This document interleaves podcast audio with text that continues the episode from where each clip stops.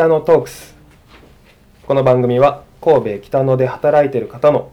普段聞くことができない思いを音声を通じてさまざまな人に聞いていただき違う目線で北野という街の魅力を知っていただこうという番組です。第19回目ボリューム3本日も北の山本地区を守り育てる会会長朝木孝子さんをご紹介します。朝木さんです。よろしくお願いいたします。よろしくお願いします。この放送がある頃にはもうひ孫さんが、できてるでしょうはい、生ね。まれているかとは思うんですけれども、今回その北野で、えーやっている取り組はい。みのことを中心に聞いていこうと思ってますはい。どういった取り組みを？あの、いろんな取り組みがあるんですけど、はいあの、この地域、あの、フランスのモンマルトルっていう丘があるんですね。はい。そことすごく似てる感じがしたので、あの、フランスに年に3回ぐらい行きますので、その都度寄って、北野と姉妹提携しませんかということで、あの向こうの自治会長さんのような人と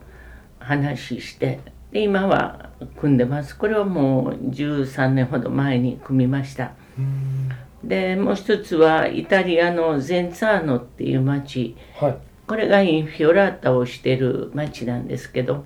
そことも姉妹提携しましてでそこが200年前から花のイベントをしてましたのでとても神戸の北野町の坂にすればいいかなということで23年前からこの花の取り組みしてます。うんこれはあの日本の場合はチューリップを使うんですけどなはい。ぜチューリップかって言いますと、チューリップは球根取るために花もう咲かないうちに花切っちゃうんですよね。そうなんでそれ捨てるんです。はい。でその捨てる花を全部神戸に震災の後でしたからみんなあの花や緑に植えてましたからそれを全部夜中に運送してもらってで芝生を300メートルの坂を全部天然芝引いてはい。10枚の絵を5メーターかける10メーターの絵を公募作品で花で埋めてます。はい。とても綺麗くていい香りがして、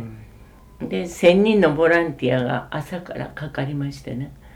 で3日間のいろんなイベントをしてで大体平均38万人から40万人3日間で訪れていただけます。今大きなイベントになってます。神戸で2番目ぐらいの集客じゃないかな、うーんそうですね。インフィオラータといえば神戸、うんうん。神戸でしかやってない。東京でね若干やあのうちの後はなんかちょっと真似したのができてたんですけど、上司やってるかどうかは知らないです、はい。インフィオラータをやろうと思ったこうきっかけとか。やっぱり震災の後でなんかあの街に活気づくようなうーん。なんかイベントがないかなとあんだけ北野の偉人館に年間150万人来てたのにね震災の後みんなが通ってた道にも草が生えてはい。人館も修理できないようなことが起こってやっぱりうん初めはあのこの会ができた当時はもう観光客がもうの汚して空き缶捨てるもうトイレはない駐車場は平気でどこでも止めるで困ってたんですけど来なかったらこんだけ街が逆に言えば寂れて公開人館も閉めていくような状態を見てやっぱり集客をあの北野らしい集客ができるものと考えてちょうど前座の市と提携しましたからこれを使いました。その時は前座のからも市長さんもみんな来てくれました。うん。それはもうフランスに行かれてたっていうのもあったんじゃないですかね。そうですね。だから今はイタリアとフランスはこの町の本当にあの姉妹都市になってますね。これからこのインフィオラータを通じてどんどんどんどん長く続いていくそうですね。続いてもう私の続きの人も続いてもらって若い人にバトンタッチして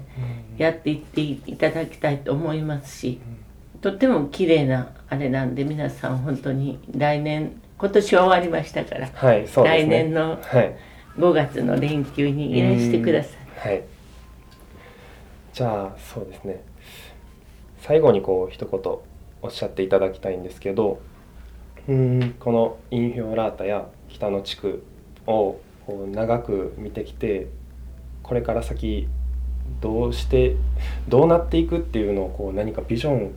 みたいなお持ちであれば。あります。はい。今からはねあの北野町って宗教が15宗教あるんですね。で北の山本地区だけで固まってるので、今世界で一つの宗教でも戦争になってる時代ですからこんだけのね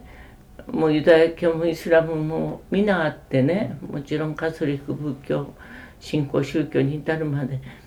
その信者も住んで誰一人お互いの宗教をけなすことなく共存してるんですね。こんな町いうのは逆に世界にないんです。ですから今あの世界遺産目指してとりあえずはあの日本遺産から取り掛かって来年度にはあの何か取っていくようにユネスコに登録を今努力してます。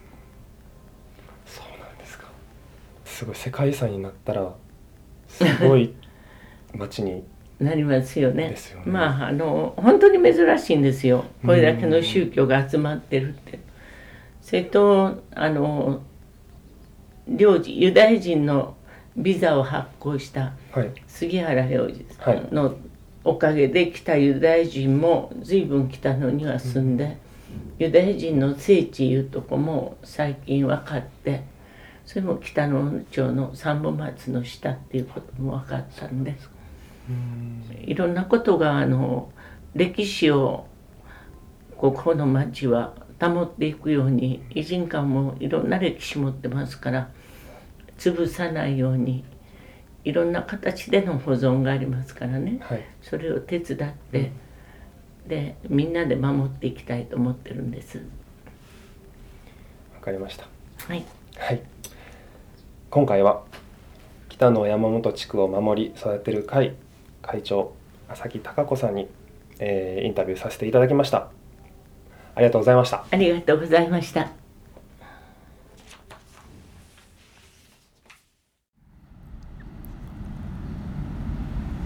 どうもインタビュアーの中西幸宏です。今回は北の山本地区を守り育てる会会長浅木貴子さんにインタビューさせていただきました、えー浅木さんは本当にさまざまな活動をしておりその一辺をお伝えする形となりましたが北の